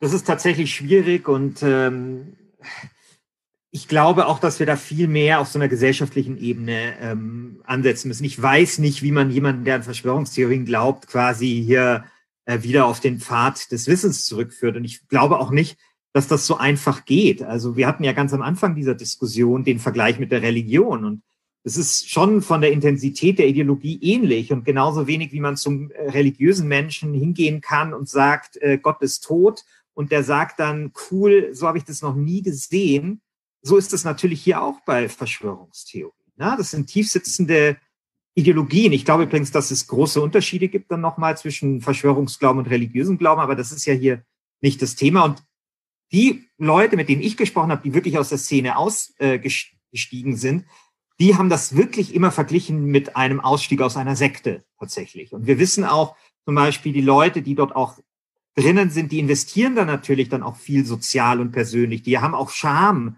dann dort äh, dann zu sagen, ja, scheiße, das mit der hohlen Erde hat halt leider doch nicht gestimmt, ja. Und das ist natürlich einfach ein Problem. Deswegen glaube ich persönlich übrigens, dass man mit den Leuten schon im Gespräch äh, bleiben muss, weil man die, damit man die nicht alleine lässt und die sozusagen noch mehr in diese Szene hineingleiten. Aber wir kommen da zu einem Problem, was ich wirklich für gesellschaftlich relevant halte, nämlich wir haben sowas wie Sektenberatungsstellen, aber wir haben kaum, außer in Berlin, Goldener Aluhut, kaum Stellen, an die sich äh, Angehörige wenden können, wenn sie das Gefühl haben, jemand aus ihrer Verwandtschaft dreht zum Beispiel ab. Und das bräuchten wir meines Erachtens wirklich dringend. Also dort wirklich auch Personal, die sich damit auskennen. Das Zweite, was ich, glaube ich, ganz wichtig fände, ist so Dinge, an die man vielleicht gar nicht zuerst denkt. Also nehme mal die Reichsbürger. Es gibt Gründe, warum die auf dem flachen Land stärker sind als in der Stadt. Also ich kenne keine, keine Reichsbürgerorganisation oder Zusammenschluss in einer Stadt über 100.000 Einwohner tatsächlich. Ich kenne aber sehr, sehr viele in sehr kleinen Dörfern oder noch nicht mal Dörfer. Und das hat natürlich schon auch einen Grund. Also wir haben die Kommunen äh, kaputt gespart, wir haben Ämter geschlossen, insbesondere im ländlichen Raum. Und es macht halt schon einen Unterschied, ob jemand, wenn er ein Problem mit dem Staat hat, äh, mal zu der Frau oder dem Herrn vom Amt gehen kann und das besprechen kann, als wenn er ein Schreiben bekommt, wo dann drunter steht, äh, maschinell erstellt. Ja? Also wenn einem der Staat tatsächlich so als äh, irgendwie äh, anonyme Entität auftritt und natürlich auch als Firma. Also ich weiß nicht, ob die Tatsache, dass man nicht mehr vom Arbeitsamt, von einer Arbeitsagentur spricht, vielleicht nicht auch ein bisschen dazu führt, dass Leute dann glauben, sie würden in einer GmbH leben. Ja, also sehr oft haben ja so Verschwörungstheorien ein, ich will nicht sagen wahren Kern, aber irgendwie ein zugrunde liegendes Problem, das da irgendwie schräg adressiert wird. Und der letzte Punkt, und der ist mir fast am wichtigsten, und da möchte ich das nochmal unterstreichen, äh, was die Steffi gesagt hat, und zwar mit einer kleinen Abschlussanekdote, weil die mich tatsächlich traurig gemacht hat und ich darüber viel nachgedacht habe. Also in diesen Recherchen über die Reichsbürger, in diesen Verschwörungsgruppen, da hat man gesehen, dass viele Menschen da sind, die, sage ich jetzt mal, es nicht leicht haben im Leben. Ja, ich möchte damit nicht sagen, dass Leute, die jetzt äh, sozial schlechter gestellt sind oder formal geringere Bildungsabschlüsse eine größere Tendenz haben hin zum Verschwörungsglauben, weil das, da gibt es keine signifikanten Zusammenhänge. Aber in dieser Gruppe, in der ich da unterwegs war, das war auch zum Hochzeit dieses Bitcoin-Hypes, liefen die ganze Zeit da auch Leute rum, die diesen armen Menschen Bitcoins angedreht haben. Und ich habe dann in dieser Gruppe, die hat, war eine allgemeine Verschwörungsgruppe, aber mit so einem starken Reichsbürgerbezug, habe ich eine Frage gestellt, nämlich, was würde denn passieren oder was würde sich ändern, wenn Angela Merkel sich morgen hinstellt vor die Kameras und sagt, ihr hattet alle recht, Deutschland ist eine GmbH, sorry for that, ihr seid alles irgendwie Angestellte, dumme Sache. Was würde sich denn konkret ändern? Weil man muss ja sagen, äh, Deutschland, da geht es vielen Leuten schlecht, aber insgesamt geht es Deutschland relativ gut. Ja, man müsste ja eher anderen Ländern vielleicht empfehlen, auch mal umzusatteln auf eine GmbH, weil es geht vielen, vielen Ländern schlecht. Also mich wollte einfach konkret interessieren, was sich ändern würde. Und es haben sich da innerhalb von drei Stunden 250 Kommentare angesammelt, wo aber keiner gesagt hat, was sich ändern würde, sondern alle nur geschrieben haben, warum Deutschland eine GmbH ist. Was ich damit sagen möchte, und das ist eben das, was mich so traurig macht, weil ich ja selber aus einer Arbeiterfamilie komme, ist, man muss klar machen, dass es diesen Leuten überhaupt gar nicht geht, Lebensbedingungen zu verbessern. Weil dann hätten sie nämlich geantwortet, was sich für die Menschen nämlich verbessern würde, wenn Angela Merkel, wenn sich morgen herausstellt, sie haben alle recht gehabt und Deutschland ist eine GmbH. Stattdessen geht es halt nur darum, Recht zu haben. Und mich macht das traurig, dass, die, dass da Leute unterwegs sind, die so ein großes objektives Bedürfnis eigentlich hätten, ihre, ihre Rechte zu vertreten und zu ähm, adressieren. Und stattdessen hängen sie in einer Facebook-Gruppe ab und theoretisieren, ob hier äh, Personalausweis äh, ein klares Indiz dafür, dass äh, Deutschland eine GmbH ist. Und das ist eigentlich diesen anti-emanzipatorischen Kern, von diesem Verschwörungsglauben klarzumachen, gerade in der Gewerkschaftsarbeit, das ist, glaube ich, etwas, was man unbedingt tun sollte. Ken Jepsen wird nicht eure Probleme lösen, Leute. Ja? Das macht dann schon eher die IG Metall. Und das ist etwas, das muss, glaube ich, viel stärker ähm, kommuniziert werden. Und dann löst man vielleicht damit auch ein bisschen das Problem mit, äh, was man vielleicht dann in den Betrieben haben, wenn Leute um die Ecke kommen und sagen, sie haben äh, irgendwie ein Ken Jebsen-Video gesehen und fanden das total interessant.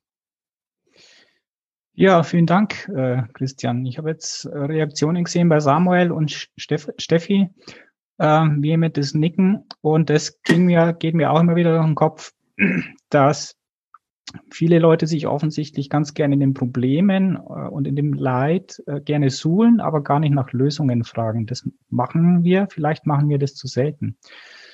Ähm, Samuel, willst du da nochmal was äh, drauf sagen, ergänzen? Und Steffi, ich habe dich mal noch gesehen. Ich bin jetzt im Moment tatsächlich eigentlich gerade ganz zufrieden. Ich okay. muss gar nichts ergänzen, es sei denn, es möchte jemand von euch, dass ich unbedingt so etwas ganz Konkreten etwas ergänze, aber ähm, Ansonsten steht mir das Bedürfnis gerade nicht so unbedingt nach Ergänzung. Ja, okay. Äh, Steffi, und dann würde ich dich Haja nochmal fragen, ob es noch neue Fragen gibt und dann können wir die Abschlussrunde drehen. Ach, Christian, die IG Metall und Ken Jebsen in einem Satz. Sehr, mein Gott. Äh, also, nein, aber daran anschließend. Ich glaube, es ist genau das, was du sagst. Wir müssen ähm, nochmal darstellen, dass diese Verschwörungstheorien ja häufig auch zugrunde legen, ähm, dass man sozusagen nicht selber Teil eines Problems oder Teil einer Situation ist, sondern man ja sozusagen Verantwortliche sucht, ne? irgendwelche bösen Mächte oder irgendwelche Camrates oder was auch immer da sozusagen ist, hat auf jeden Fall nichts mit mir zu tun, sondern ich bin da irgendwie sozusagen leidgeprüfte, leidgetragene, was auch immer. Das ist nicht so. Deswegen habe ich gerade gesagt, das ist ja das Schöne an der Situation, dass eben tatsächlich Welt veränderbar ist, auch von uns veränderbar. Und die Handlungsoption ist, glaube ich, dass wir, da bin ich völlig bei euch, ähm, noch viel öfter sagen müssen, dass man das eben verändern kann. Das ist ein mühsamer Prozess, das ist nicht einfach und so, ja, und das ist, kostet Zeit und das ist manchmal ärgerlich, man muss mal mit Leuten diskutieren und da muss man mit den Fähnchen das machen vor der Tür und so, aber man kann mitmachen und man kann sich aktiv beteiligen an einer Lösung. Dazu kommt, finde ich, das Zweite, wir müssen ähm, Verantwortung übernehmen und auch Verantwortung für Lücken. Ich glaube, auch wir als IG Metall müssen noch viel transparenter sein in der Argumentation, warum wir Sachen fordern und auch an bestimmten Stellen mal zugeben, dass wir vielleicht nicht die allerperfekteste Lösung bis zum Ende schon wissen, sondern dass wir die auch gemeinsam gestalten. Das ist ja die Idee, die wir haben, dass wir gemeinsam Zukunft gestalten wollen.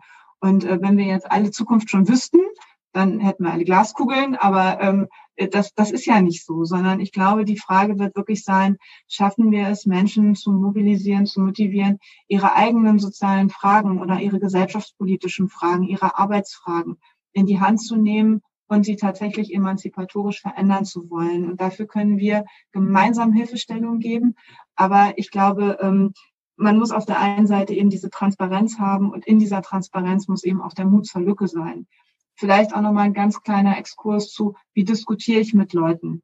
Ich glaube, wir dürfen uns auch nicht bange machen lassen. Ich bin gar nicht bei den extremen Beispielen, Christian, die du gerade beschrieben hast, von Reichsbürgern so, also Leute, die sehr gefestigt, gefestigt sind, sondern wenn wir bei uns im Betrieb irgendwie das erleben, dann kommen natürlich auch manchmal Kollegen, die sagen, Mensch, ne, da kommt ein Typ so, und wie soll ich dem denn eigentlich argumentativ etwas entgegensetzen? Ich glaube, auch da müssen wir lernen zu sagen, es ist jetzt auch nicht so schlimm, wenn man mal zu jemandem sagt, so, ich nehme das jetzt nochmal mit nach Hause. Ich denke da nochmal einen Moment drüber nach. Ich kann jetzt nicht von A bis Z alles durcherklären, ja, sondern ich stelle einfach nur fest, dass das, was du mir da jetzt gerade erzählst, sich mit dem, was ich irgendwie so an Erfahrungswissen habe, sich nicht deckt.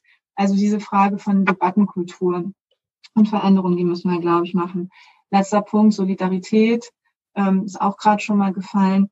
Ähm, das, was wir bei den Verschwörungstheoretikern gerade erleben. Und ich will jetzt diese ganzen schrecklichen Namen nicht wieder erwähnen, aber die sind ja auch alle darauf aus, für sich selber sozusagen eine sehr individuelle Lösung zu suchen oder eine sehr individuelle Situation zu suchen. Und die haben nie eine Antwort für, für die ganzen Leute oder für, für größere Gruppen von Leuten und ähm, schon gar nicht für soziale Fragen. Antworten haben die keine. Die haben eine Menge Dinge, die sie kritisieren, aber wirkliche Ideen und Antworten sind da nicht. Und ich glaube, dass diese Frage der Solidarität, die wir eigentlich als gewerkschaftlichen Grundkern kennen und haben, dass wir den stärken müssen, dass wir das wieder erlebbarer machen, erlebbarer machen, dass wenn wir zusammenhalten, nicht nur alles möglich ist, sondern dass wir auch ganz viel verändern können. Aber das ist eben, deswegen habe ich das vorhin schon mal gesagt, es sind eben Verteilungskämpfe, in denen wir uns gerade befinden. Und es hat ja nie jemand gesagt, dass das einfach ist, sein Leben irgendwie besser zu machen oder besser zu verändern. Aber es ist vielleicht auch nicht einfach, irgendwie sich da auf so eine Verschwörungstheorie-Demo zu bewegen und sich das den ganzen Tag anzugucken und anzuhören, was das da ist. Also ich glaube, diesen, diesen partizipativen, emanzipatorischen Ansatz zu sagen, Leute, lasst uns das gemeinsam gucken in Verhandlungsprozessen, wie wir nach vorne kommen. Das ist die beste Antwort darauf. Und trotzdem werden wir sie nicht alle überzeugen. Und ich glaube, wir müssen das auch gar nicht unbedingt als Ziel haben, dass wir alle, alle überzeugen, weil bei der Gretchenfrage, ne, wie hältst du es mit der Religion, werden wir immer Leute haben, die sagen, ich halte das aber anders. Und das ist ja auch das Schöne, dass wir uns das leisten können, dass es auch Leute gibt, die können es auch einfach anders sehen. Doof ist es nur dann, wenn es gefährlich wird, wenn es ausgrenzend wird, wenn es Rückschlüsse auf Leute zieht. Und dann finde ich, dann kann man da kein Verständnis mehr und keine Toleranz mehr haben. Und dafür brauchen wir eine klare Haltung. Und dafür brauchen wir eine klare Haltung auch gegen rechts. Okay, vielen Dank. Das ist schon fast ein Schlusswort, aber das will ich jetzt nicht von, vorwegnehmen. Ähm, Im Chat habe ich nochmal so einen Blick äh, auf eine Frage oder einen Punkt, ähm, dass ein Andreas gute Erfahrungen gemacht hat mit Fragen stellen äh, und dass die Leute ihre Widersprüche selbst dann äh, entdecken und äh, sie auf die Widersprüche dadurch hinweist. Und funktioniert das nicht auch bei Verschwörungserzählungen, ist da die Frage. Finde ich, ist ein sehr guter Hinweis, mit Fragen zu arbeiten und zu konfrontieren und dann letztlich auch die Frage stellen, wo läuft's denn drauf raus? Willst du jetzt Lösungen oder dich im Elend suhlen? Okay. Ähm, die Uhr schreitet weit voran. Ähm, soweit ich das erkenne, gibt es keine weiteren Fragen aus, aus dem Chat und so. Machen wir eine kurze Abschlussrunde. Äh, Samuel, Christian, Steffi, ähm, was liegt euch nochmal so in ein, zwei Sätzen am Herzen nach der Diskussion jetzt heute und zum Thema Verschwörungstheorien? Ich weiß, es ist schwierig, aber trotzdem der Versuch nochmal in ein, zwei Sätzen von jedem nochmal was zu sagen. Wer möchte denn anfangen? Ich kann Samuel. das gerne machen, hast mich gerade als erstes genannt. Ich mache es ganz kurz und knapp.